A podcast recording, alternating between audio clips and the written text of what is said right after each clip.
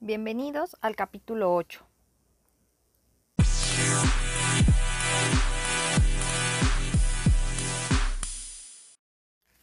¿Cómo me vuelvo rico? Cuando me preguntan dónde aprendí mi fórmula para volverme rico, les respondo, jugando al juego de Monopolio cuando era niño. Algunas personas piensan que estoy bromeando y otras esperan una frase que remate lo anterior, como si se tratara de un chiste. Sin embargo, no se trata de un chiste y no estoy bromeando. La fórmula para volverse ricos en Monopolio es sencilla y funciona en la vida real también como en el juego. Cuatro casas verdes, un hotel rojo. Quizá usted recuerde que el secreto para lograr la riqueza en el monopolio es simplemente comprar cuatro casas verdes y luego intercambiarlas por un gran hotel rojo. Eso es todo lo que se necesita y es la misma fórmula de inversión que mi esposa y yo usamos. Cuando el mercado de bienes raíces marchaba mal, compramos tantas casas pequeñas como pudimos, con el limitado dinero que teníamos. Cuando el mercado mejoró, intercambiamos las cuatro casas verdes y compramos un gran hotel rojo. Nunca tuvimos que trabajar porque el flujo de efectivo de nuestro gran hotel rojo, casas de apartamentos y mini almacenes sufragó nuestro estilo de vida. También funciona para las hamburguesas. O si a usted no le gustan los bienes raíces, todo lo que tiene que hacer es cocinar hamburguesas, crear un negocio en torno a esa hamburguesa y vender franquicias. Al cabo de unos pocos años, el creciente flujo de efectivo le proporcionará más dinero del que usted pueda gastar. En realidad, así de sencillo puede ser el camino hacia una riqueza extraordinaria. Sin embargo, desafortunadamente, en lo que se refiere al tema del dinero, el sentido común no es común. Por ejemplo, para mí no tiene sentido dar incentivos fiscales a la gente con el fin que pierdan dinero y pasen sus vidas endeudados, o considerar su casa como un activo cuando en realidad es un pasivo que le hace perder efectivo de manera cotidiana, o tener un gobierno nacional que gasta más dinero del que recolecta por impuestos, o mandar a un hijo a la escuela a estudiar con la esperanza de que obtendrá un empleo pero no enseñarle a ese hijo nada acerca del dinero. Es fácil hacer lo que los ricos hacen. Hacer lo que los ricos hacen es fácil. Una de las razones por las que hay tantas personas ricas que no tuvieron un buen desempeño en la escuela es porque la parte por hacer de convertirse en rico es sencilla. Usted no tiene que acudir a la escuela para volverse rico. La parte por hacer de volverse rico definitivamente no es ciencia avanzada. Existe un libro clásico que siempre recomiendo. Think and Grow Rich. Piense y, vuelva a ser rico. De Napoleón Hill. Yo leí ese libro en mi juventud e influyó en gran medida la dirección de mi vida. De hecho, fue mi padre rico quien me recomendó que leyera ese libro y otros similares. Existe una buena razón por la que el libro se titula Piense y vuelva a ser rico, y no trabaje duro y vuelva a ser rico o bien consigue un empleo y vuelva a ser rico. El hecho es que las personas que trabajan más duro no terminan siendo ricas. Si usted quiere ser rico, necesita pensar. Pensar de manera independiente en vez de seguir a la multitud. En mi opinión, un gran activo de los ricos es que piensan de manera diferente a todos los demás. Si usted hace lo que todos los demás hacen, usted terminará teniendo lo que todos los demás tienen y para la mayoría de la gente lo que tienen son años de trabajo duro, impuestos injustos y una deuda de toda la vida. Cuando alguien me pregunta lo que tiene que hacer para transitar del lado izquierdo del cuadrante al lado derecho, mi respuesta es, no, no es lo que, no es lo que usted tiene que hacer. Lo que necesita cambiar es primero cómo piensa usted lo que necesita cambiar. En otras palabras, es quién tiene usted que ser, con el fin de hacer lo que necesita hacerse. ¿Quiere usted ser la clase de persona que piensa que comprar cuatro casas verdes y cambiarlas por un hotel rojo es fácil? ¿O quiere usted ser la clase de persona que piensa que comprar cuatro casas verdes e intercambiarlas por un hotel rojo es difícil? Hace algunos años yo me encontraba en una clase sobre fijación de metas Estábamos a mediados de la década de los 70 y yo no podía creer que estaba gastando 150 dólares en un sábado y domingo bellísimos para aprender cómo fijar metas. Hubiera preferido ir a deslizarme sobre las olas. En vez de ello, yo estaba pagándole a alguien para que me enseñara a fijar metas. Estuve muy cerca de retirarme varias veces, pero lo que aprendí de esa clase me ha ayudado a lograr lo que yo deseaba en la vida. La instructora escribió en el pizarrón estas tres palabras. Ser, hacer, tener. A continuación dijo, las metas son la parte de tener de esas tres palabras. Metas como tener un buen cuerpo, o tener la relación perfecta, o tener millones de dólares, o tener buena salud, o ser famoso. Una vez que la gente descubre lo que desea tener, su meta comienzan a escuchar lo que tienen que hacer. Esa es la razón por la que la mayoría de la gente tiene listas de cosas por hacer. Ellos fijan su meta y luego comienzan a hacer. Ella utilizó primero la meta de tener un cuerpo perfecto. Lo que la mayoría de la gente hace cuando desea tener un cuerpo perfecto es someterse a una dieta y luego va al gimnasio. Eso dura unas cuantas semanas y luego la mayoría vuelve a la vieja dieta de pizza y papas fritas.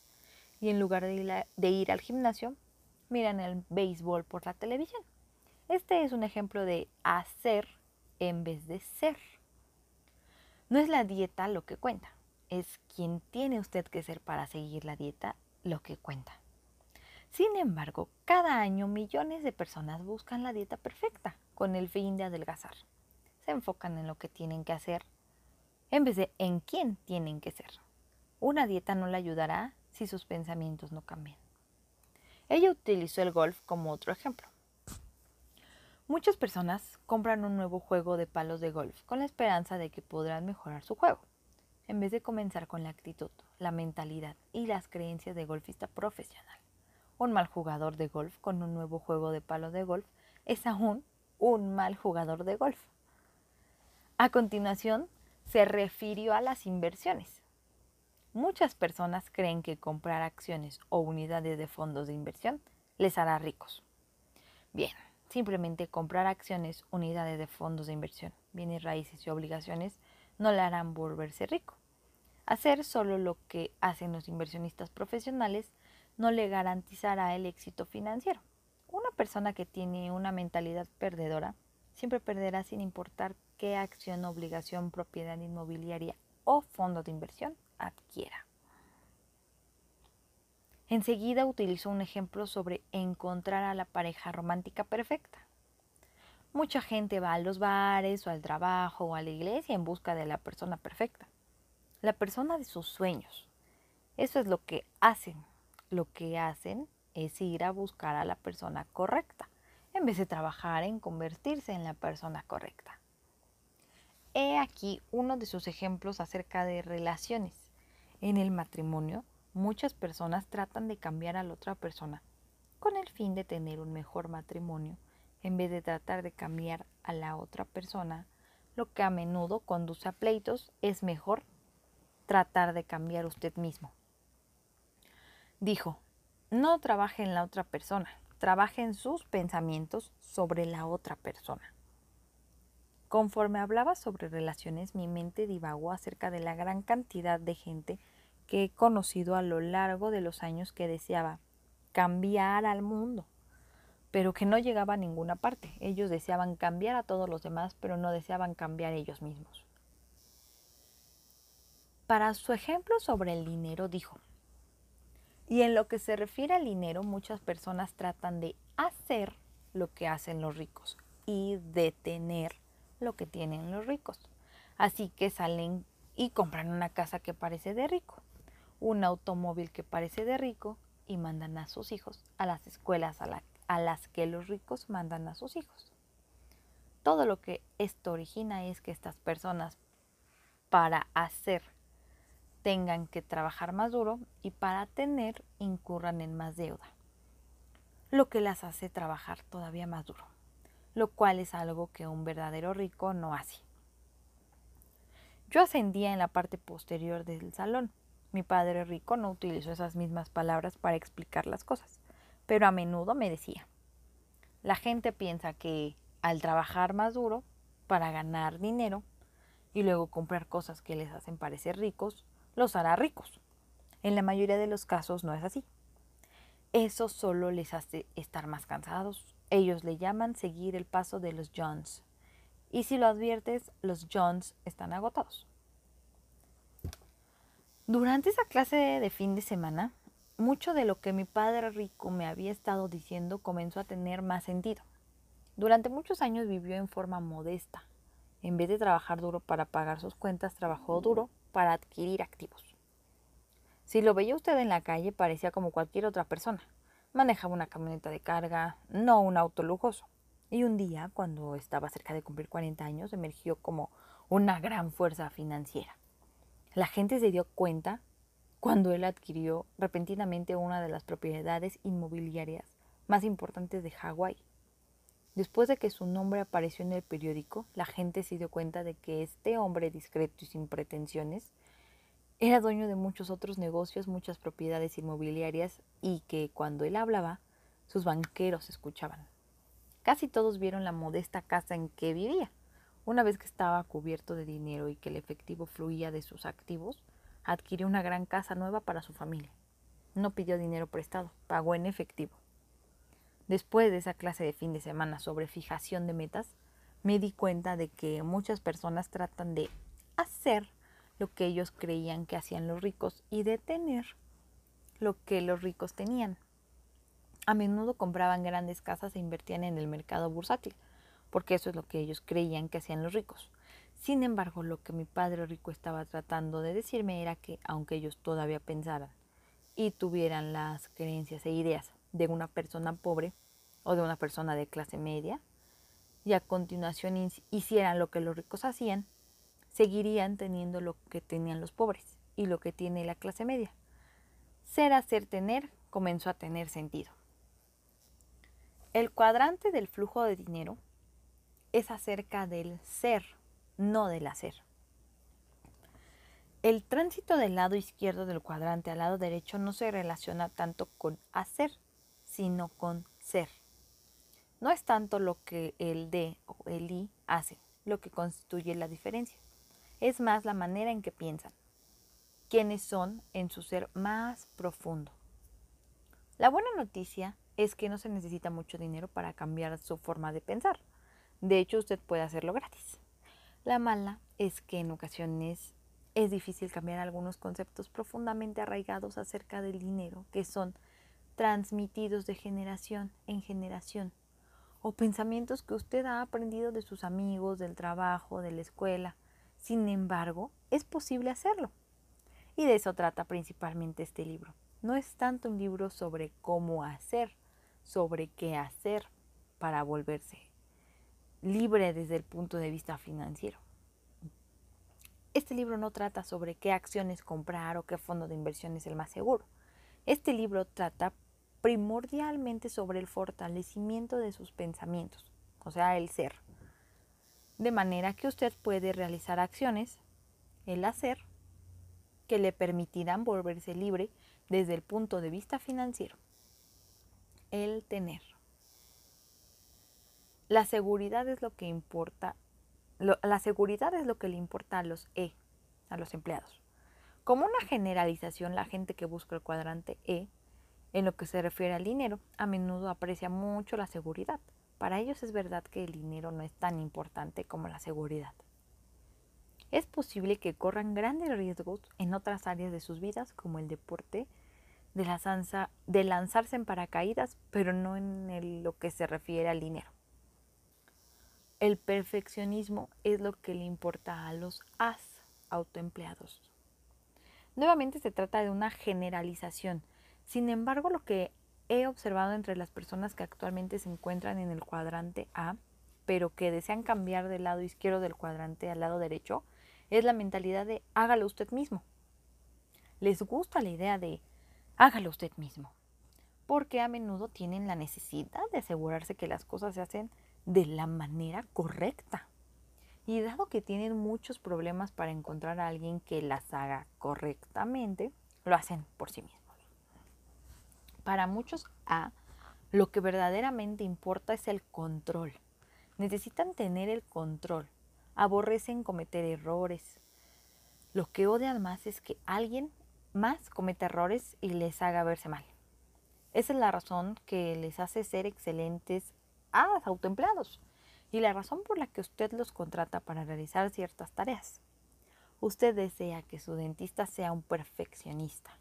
Usted desea que su abogado sea un perfeccionista. Usted desea que su neurocirujano sea un perfeccionista. Su arquitecto también. Esa es la razón por la que usted les paga. Esa es su fortaleza y también su debilidad. Inteligencia emocional. Una gran parte del individuo consiste en ser un humano. Y ser un humano significa tener emociones. Todos tenemos las mismas emociones. Todos tenemos miedo, tristeza, ira, amor, odio, decepción, alegría, felicidad y otras tantas más emociones. Lo que nos hace individuos es cómo manejamos esas emociones. Cuando se trata de arriesgar dinero, todos experimentamos miedo, incluso los ricos. La diferencia es cómo manejamos ese miedo. La diferencia es cómo manejamos ese miedo. Para muchas personas esa emoción de miedo genera el pensamiento, juega a lo seguro, no corras riesgos. Para otros, especialmente aquellos en el lado derecho, el miedo a perder dinero puede hacerlos concebir esta idea. Juega de manera inteligente, aprende a manejar el riesgo. La misma emoción, pero una idea diferente. Ser diferente, hacer diferente, tener diferente. El miedo a perder dinero. En mi opinión, la causa más importante de las dificultades financieras humanas es el miedo a perder dinero. Y debido a ese miedo, la gente a menudo opera demasiado a lo seguro, o con demasiado control personal, o simplemente le dan su dinero a alguien más que consideran un experto y esperan y rezan porque ese dinero estará disponible cuando lo necesiten. Si el miedo le mantiene como prisionero de uno de los cuadrantes financieros, le recomiendo leer Inteligencia Emocional de Daniel Goldman. En su libro, Goldman explica el antiguo acertijo de por qué la gente que tiene un buen desempeño académico en la escuela no siempre tiene un buen desempeño financiero en el mundo real. Su respuesta es que el coeficiente intelectual emocional es más poderoso que el académico. Esa es la razón por la que la gente que corre riesgos comete errores y se recupera a menudo tiene mejor desempeño que la gente que ha aprendido a no cometer errores porque tenían miedo del riesgo. Muchas personas abandonan la escuela con calificaciones aprobatorias y sin embargo no están preparadas emocionalmente para correr riesgos, especialmente riesgos financieros. La razón por la que tantos maestros no son ricos es porque operan en un ambiente que castiga a la gente que comete errores y ellos mismos son frecuentemente personas que tienen miedo emocional a cometer errores. En vez de ello, para ser libres desde el punto de vista financiero, necesitamos aprender cómo cometer errores y administrar el riesgo. Si la gente pasa su vida aterrada ante la idea de perder dinero, temerosa de hacer cosas de manera diferente a la multitud, entonces volverse rico es casi imposible, incluso si es tan sencillo como comprar cuatro casas verdes e intercambiarlas por un gran hotel rojo. El IQ emocional es más poderoso. En el libro que les comenté me di cuenta que el coeficiente intelectual financiero es 90% IQ emocional y solo el 10% información técnica sobre finanzas o dinero. Goleman cita al humanista del siglo XVI, Erasmo de Rotterdam, quien escribió un texto satírico sobre la tensión perenne entre la razón y la emoción. En su texto, él utilizó una proporción de 24 a 1 para comparar el poder del cerebro emocional con el del cerebro racional. En otras palabras, cuando las emociones están a toda velocidad, las emociones son 24 veces más poderosas que la mente racional. Ahora bien, yo no sé si la proporción es válida, pero tiene cierta utilidad como referencia sobre el poder del pensamiento emocional contra el pensamiento racional. 24.1. Cerebro emocional, cerebro racional. Todos nosotros hemos experimentado acontecimientos en nuestras vidas cuando nuestras emociones fueron más fuertes que nuestros pensamientos racionales. Estoy seguro que la mayoría de nosotros ha, número uno, dicho algo al calor de la ira que más tarde deseamos no haber afirmado. Dos, sido atraído hacia alguien que sabíamos que no era bueno y no era bueno para nosotros, pero a pesar de ello salimos con esa persona. O peor aún, nos casamos con ella. Tres, llorado o visto a alguien llorar incontrolablemente debido a la pérdida de un ser amado. 4.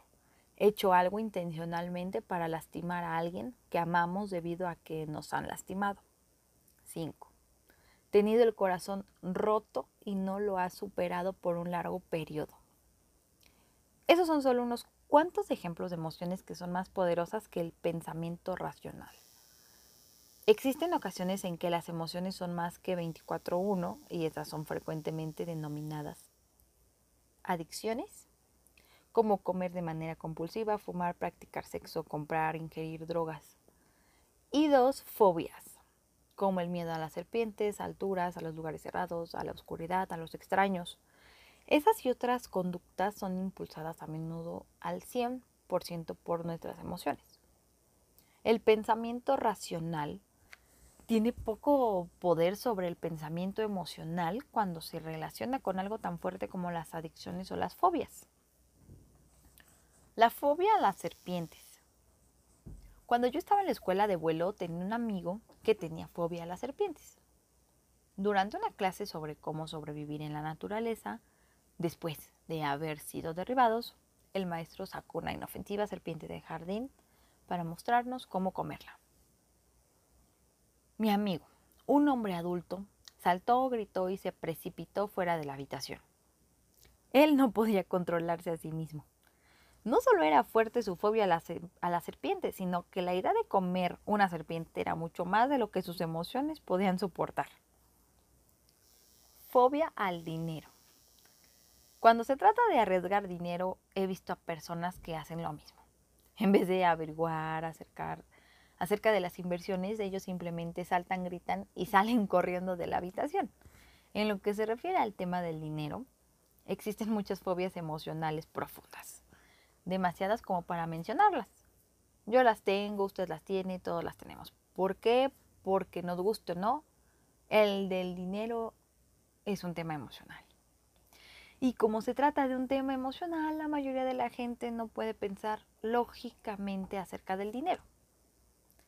Si usted no piensa que el dinero es un tema emocional, tan solo observe el mercado de valores. En la mayoría de los mercados no hay lógica, solo las emociones de codicia y temor.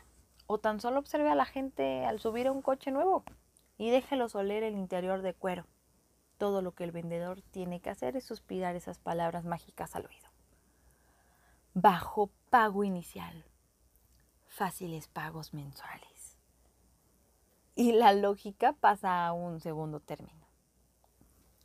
Los pensamientos emocionales suenan lógicos.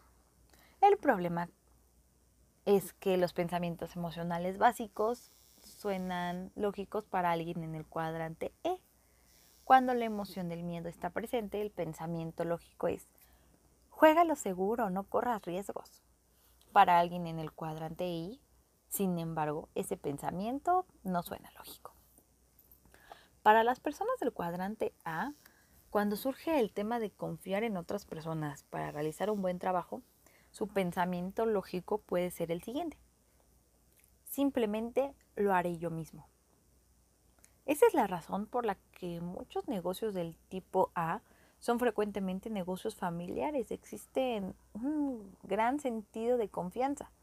Para ellos la sangre es definitivamente más espesa que el agua. Así que diferentes cuadrantes, diferente lógica, diferentes pensamientos, acciones, saberes, mismas emociones. Por lo tanto, las emociones nos hacen seres humanos y reconocer que tenemos emociones es una parte importante de serlo. Lo que determina qué hacemos es la manera en que reaccionamos individualmente ante esas emociones. No se me antoja una manera de saber si usted está pensando emocionalmente y no, racionalmente es cuando utiliza la palabra antojar en la conversación. Por ejemplo, muchas personas que son gobernadas por sus emociones o sentimientos dirán, dirían algo como, no se me antoja hacer ejercicio el día de hoy. Lógicamente saben que deben hacer ejercicio. Muchas personas que tienen dificultades financieras no son capaces de controlar la manera en que sienten o dejan que sus sentimientos controlen sus pensamientos. Les escucho decir, no se me antoja aprender acerca de inversiones. Ahí es demasiado problemático. O no me siento a gusto invirtiendo. También dicen, no se me antoja decirle a mis amigos acerca de mi negocio. O pueden decir algunos, odio el sentimiento del rechazo. Padre, niño, adulto. Existen pensamientos generados de las emociones, más que de la racionalidad. En la psicología popular existe una batalla entre el padre y el hijo. El padre generalmente habla de deber.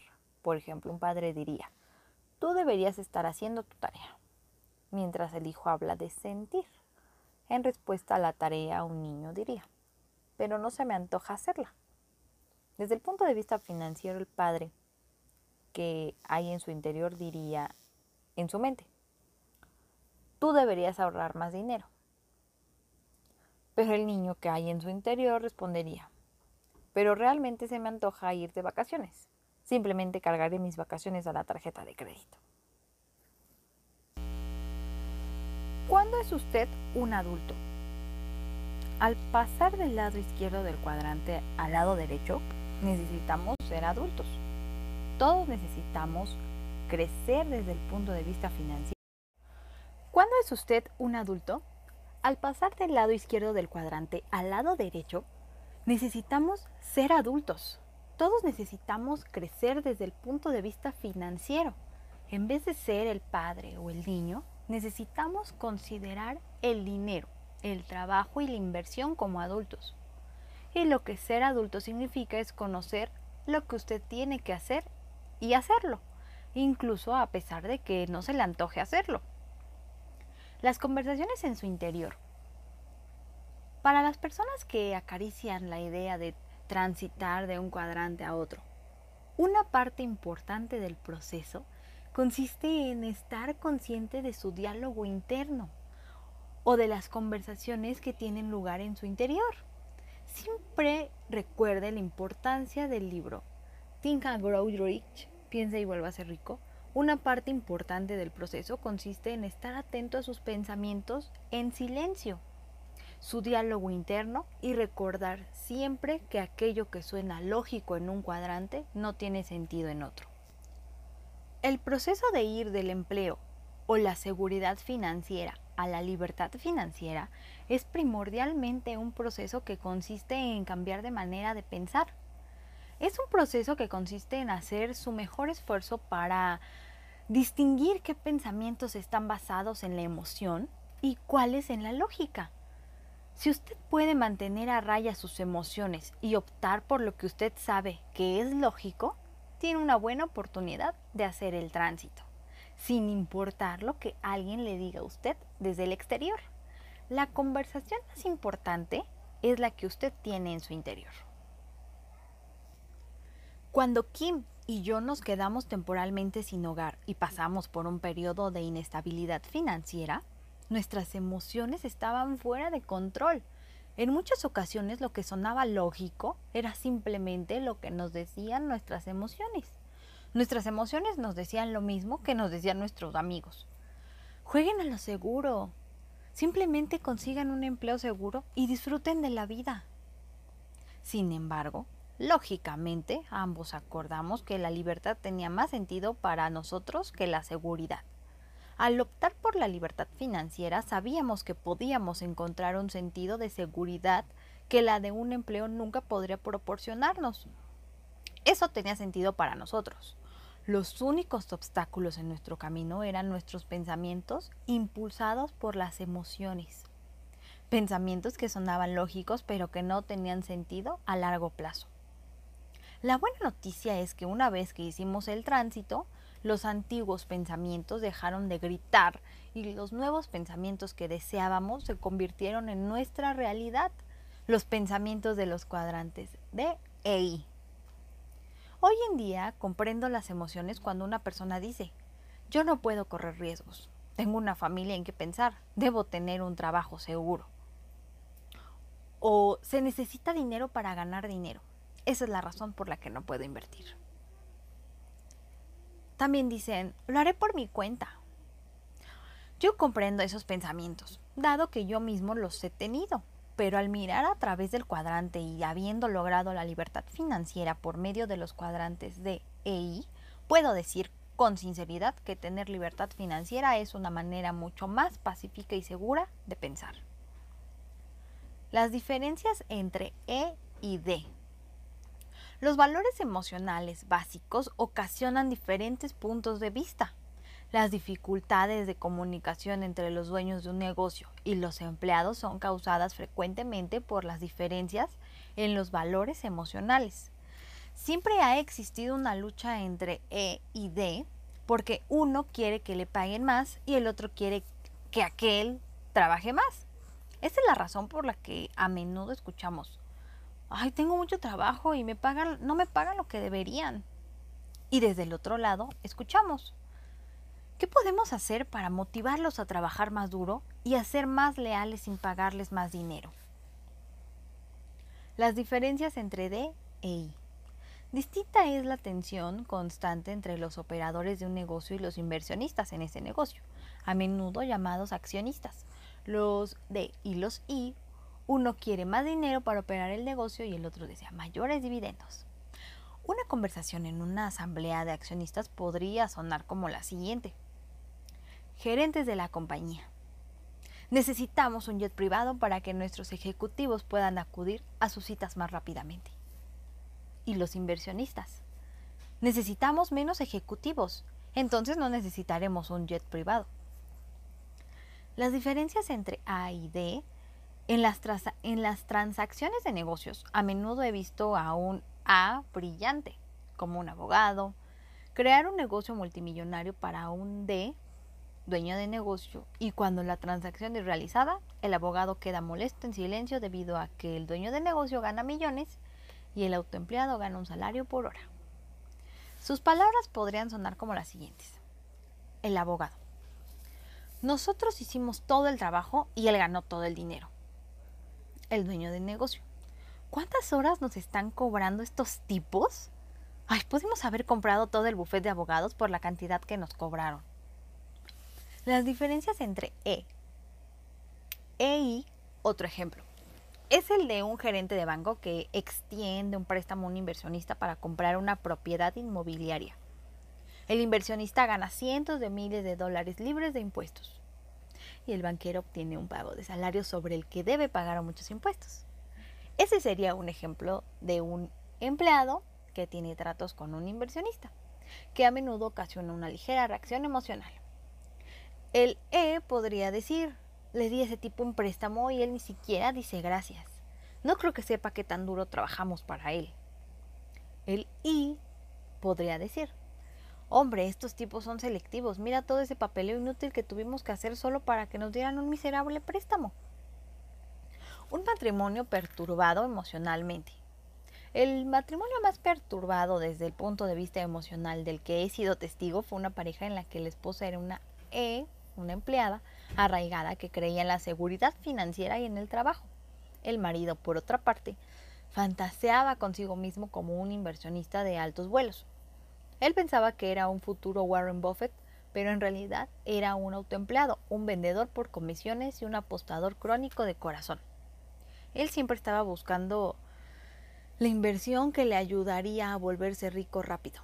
Él estaba atento a cualquier oferta inicial de acciones o esquema de inversión en el extranjero que prometía réditos extraordinariamente altos, o el negocio de bienes raíces sobre el que podría ejercer una opción de compra. La pareja todavía está junta, aunque yo realmente no comprendo por qué. Cada uno de ellos vuelve loco al otro. Una persona adora el riesgo, la otra odia el riesgo. Diferentes cuadrantes, diferentes valores fundamentales. Si usted está casado o en una relación importante, encierre en un círculo el cuadrante del que genera la mayoría de su ingreso. Y luego encierre en un círculo el cuadrante del que su esposa o compañera o compañero o esposo genera la mayor parte de su ingreso. La razón por la que pido que haga lo anterior es porque la discusión entre socios es a menudo difícil si uno de los socios no comprende la forma de pensar del otro. La batalla entre los ricos y los educados. Existe otro campo de batalla del que no se habla que yo he notado y es el de las diferencias en punto de vista entre los educados y los ricos. A lo largo de los años que he pasado investigando las diferencias entre los distintos cuadrantes, he escuchado a banqueros, abogados, contadores y otros quejarse discretamente de que ellos son los educados y que a menudo aquellos que son menos educados son quienes ganan mucho dinero. A eso es a lo que me refiero como la batalla entre educados y ricos, que más frecuentemente es la diferencia que las personas del lado izquierdo del cuadrante y las del lado derecho. No se trata de que las personas de los cuadrantes no sean educadas, de los cuadrantes de EI, porque muchos tienen una gran educación, es solo que ellos no fueron las luminarias académicas en la escuela y no fueron capacitados en las escuelas de posgrado como lo fueron los abogados, contadores y maestros en administración de empresas. Para aquellos de ustedes que leyeron mi libro Padre Rico, Padre Pobre, saben que se trata de la lucha entre los educados y los ricos. Mi padre bien educado, pero pobre, estaba muy orgulloso por el hecho de que había pasado varios años realizando estudios avanzados en escuelas prestigiosas como la Universidad de Stanford y la Universidad de Chicago.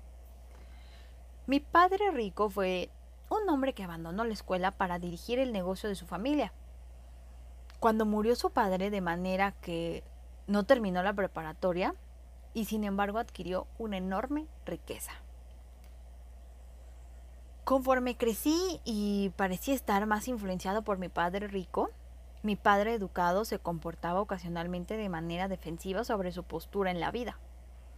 Un día, cuando yo tenía cerca de 16 años, mi padre educado explotó. Yo tengo títulos de estudios avanzados en escuelas prestigiosas ¿Qué tiene el padre de tu amigo? Hice una pausa y respondí suavemente. Dinero y tiempo libre. Más que un reto mental.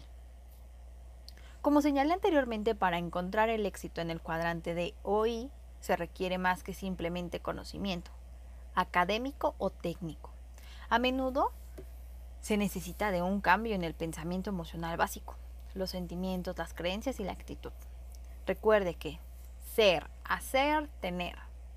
Así en grande en su mente. Ser, hacer, tener.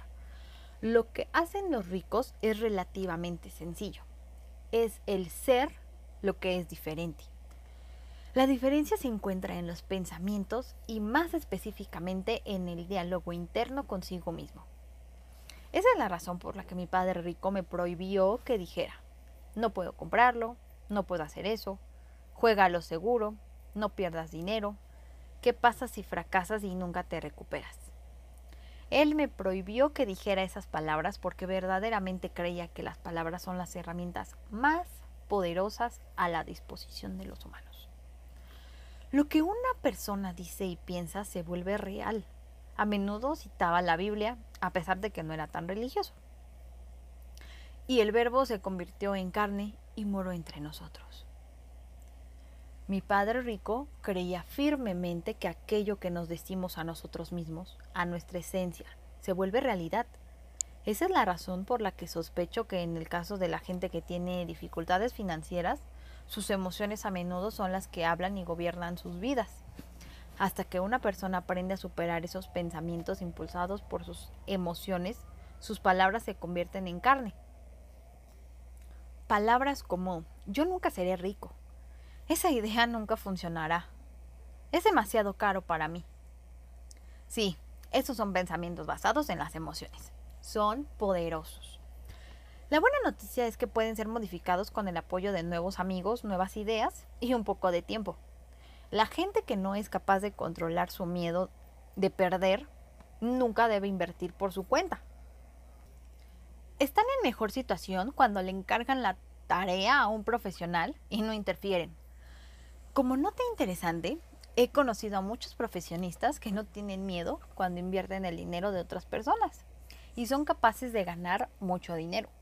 Pero cuando tienen que invertir o arriesgar su propio dinero, su miedo a perder se vuelve demasiado fuerte y en última instancia pierden. Sus emociones son las que gobiernan su pensamiento en vez de que sea la lógica. También he conocido personas que pueden invertir su dinero y ganar constantemente, pero que pierden la calma cuando alguien les pide que inviertan dinero en su nombre. Ganar y perder dinero es un tema emocional, así que mi padre rico me proporcionó el secreto para manejar esas emociones. Mi padre rico siempre decía, para ser exitoso como inversionista o como dueño de negocios, debe ser neutral desde el punto de vista emocional respecto a ganar o perder. Ganar o perder es solo una parte del juego. Renunciar a mi empleo seguro. Mi amigo Mike tenía un sistema que le pertenecía. Su padre lo había construido. Yo fui tan afortunado. Yo no fui tan afortunado. Yo sabía que algún día tendría que abandonar la comodidad y la seguridad del nido. Y comencé a construir mi propio sistema. En 1978 renuncié a mi empleo. A mi empleo seguro de tiempo completo con Xerox y di el difícil paso hacia adelante sin red de seguridad. El ruido en mi cabeza era muy fuerte por mi miedo y mi duda. Estaba casi paralizado por el miedo cuando firmé mi carta de renuncia. Recogí mi último cheque de salario y salí por la puerta. Yo tenía una orquesta de pensamientos y sentimientos que me lastimaban en mi interior. Estaba hablando mal de mí mismo de manera tan ruidosa y con tanta convicción que no podía oír nada más. Eso es bueno, porque muchas personas con las que trabajaba decían, él regresará, nunca lo logrará. El problema era que yo estaba diciéndome lo mismo. Esas palabras emocionales de duda en mí mismo me persiguieron durante años, hasta que mi esposa y yo tuvimos éxito tanto en el cuadrante D como en el cuadrante I. Hoy en día todavía escucho esas palabras, Ahora simplemente tienen menos credibilidad. En el proceso de enfrentar las dudas en mí mismo, aprendí a crear otras palabras, palabras de aliento personal. Afirmaciones como, conserva la calma, piensa con claridad, mantén la mente abierta, sigue adelante, pídele a alguien que ha pasado por eso antes que tú que te guíe, confía y mantén la fe en un poder más alto que desea lo mejor para ti. Aprendí a crear esas palabras de aliento en mi interior, a pesar de que había una parte de mí que estaba temerosa y aterrada. Yo sabía que tenía pocas probabilidades de éxito en mi primera incursión al exterior. Sin embargo, las emociones humanas positivas, emociones como la confianza, la de ser exitoso como inversionista o como dueño de negocios, debe ser neutral desde el punto de vista emocional respecto a ganar o perder. También tengo palabras de precaución. La inteligencia consiste en saber cuándo renunciar. A menudo conozco personas que son obstinadas, que siguen adelante con un proyecto que no tiene posibilidades de éxito. El problema de saber cuándo renunciar o cuándo seguir adelante es un antiguo problema para cualquiera que corre riesgos. Una manera de manejar el problema de seguir adelante o renunciar consiste en encontrar mentores que hayan hecho la travesía antes de manera exitosa y pedir su consejo. Una persona como esa, que ya se encuentra del otro lado, puede guiarte mejor. Sin embargo, ser cuidadoso con el consejo de alguien que solo ha leído libros acerca de cruzar y recibe un pago por hablar sobre el tema. La otra afirmación que me hizo frecuentemente seguir adelante era, los gigantes a menudo se tropiezan y caen por los gusanos, no porque todo lo que hacen es cavar y arrastrarse. Ay, no, no, no, perdón, perdón. Es, los gigantes a menudo se tropiezan y caen, pero los gusanos no, porque todo lo que hacen es cavar y arrastrarse. La principal razón por la que muchas personas tienen dificultades financieras no es porque carezcan de una buena educación o porque trabajen duro es porque tienen miedo de perder. Si el miedo a perder los detiene, entonces ya han perdido de antemano. Los perdedores se deshacen de sus ganancias y conservan sus pérdidas. El miedo a ser un perdedor afecta lo que la gente hace en formas extrañas. Recuerden el ser, hacer, tener. He visto a personas que compran acciones a 20 dólares y las venden cuando han llegado a 30 porque tienen miedo de perder lo que han ganado. Tan solo para ver que las acciones llegan a 100, se duplican y suben a 100 dólares nuevamente. Esa misma persona, habiendo comprado las acciones a 20 dólares, las mirará bajar a, digamos, 3 dólares y las conservará con la esperanza de que el precio volverá a subir. Y pueden aferrarse esas acciones de 3 dólares por 20 años. Ese es un ejemplo de una persona que está tan temerosa de perder o de admitir que ha perdido que sigue perdiendo. Los ganadores se deshacen de sus pérdidas y conservan sus ganancias hacen casi exactamente lo opuesto. A menudo en el momento en que saben que adoptaron una posición perdedora, por ejemplo, si el precio de sus acciones comienza a bajar en vez de subir, las venden inmediatamente y asumen sus pérdidas. La mayoría no está avergonzada de decir que asumieron una pérdida, porque el ganador sabe que perder es parte del proceso de ganar. Cuando encuentran acciones ganadoras, las conservan durante el periodo de incremento de precio, tan lejos como vayan. En el momento en que saben que el incremento ha terminado y que el precio ha alcanzado su nivel más alto, venden sus acciones. La clave para ser un gran inversionista consiste en ser neutral a las ganancias o a las pérdidas. Entonces usted no tiene pensamientos dominados por sus emociones, como el miedo y la codicia que piensen por usted. Los perdedores hacen las mismas cosas en la vida, la gente que tiene miedo a perder hace las mismas cosas en la vida real. Todos conocemos a gente que permaneció unida en matrimonio cuando ya no había amor. Gente que se quedó en trabajo sin posibilidades de ascenso. Gente que se aferra a sus ropas viejas, ya cosas que nunca usará. Gente que permanece en pueblos en los que no hay futuro. Gente que mantiene amistad con personas que les impiden avanzar. La inteligencia emocional puede ser controlada. La inteligencia financiera está vinculada estrechamente con la inteligencia emocional. En mi opinión, la mayoría de la gente sufre financieramente porque sus emociones están controlando sus pensamientos. En nuestro carácter de seres humanos, todos, todos tenemos las mismas emociones. Lo que determina la diferencia entre lo que nosotros hacemos y lo que tenemos en la vida es primordialmente la manera en que manejamos esas emociones. Por ejemplo, la emoción del miedo puede causar que algunos de nosotros seamos cobardes. La misma emoción del miedo puede ocasionar que otros se vuelvan valerosos.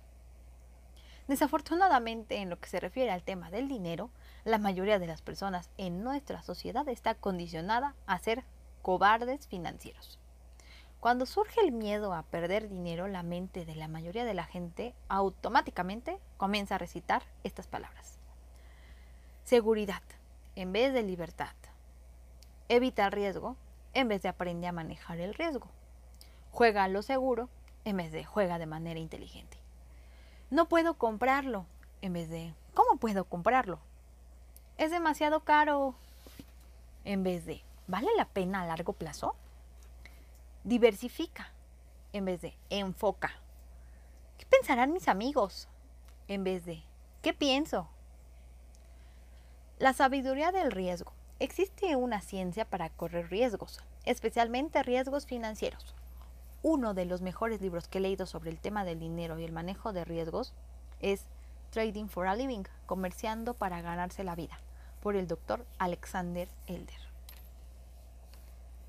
A pesar de que fue escrito para personas que, que comercian con acciones y opciones profesionalmente, la sabiduría del riesgo y del manejo de riesgo se aplica a todas las áreas del dinero.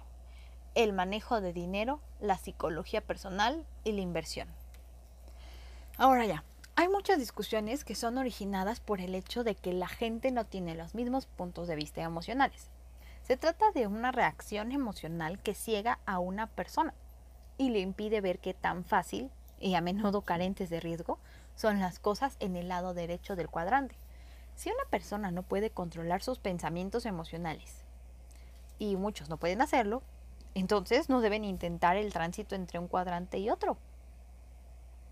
Yo aliento a todos los que quieren realizar ese tránsito a que aseguren a que se aseguren de que tienen un grupo de apoyo positivo de largo plazo y un mentor en el otro lado que los guíe. En mi caso, el esfuerzo que hicimos mi esposa y yo valió la pena. Lo más importante para nosotros acerca de realizar el tránsito del lado izquierdo del cuadrante al lado derecho no fue lo que hacemos, sino en quienes nos convertimos en el proceso. Para mí, eso no tiene precio.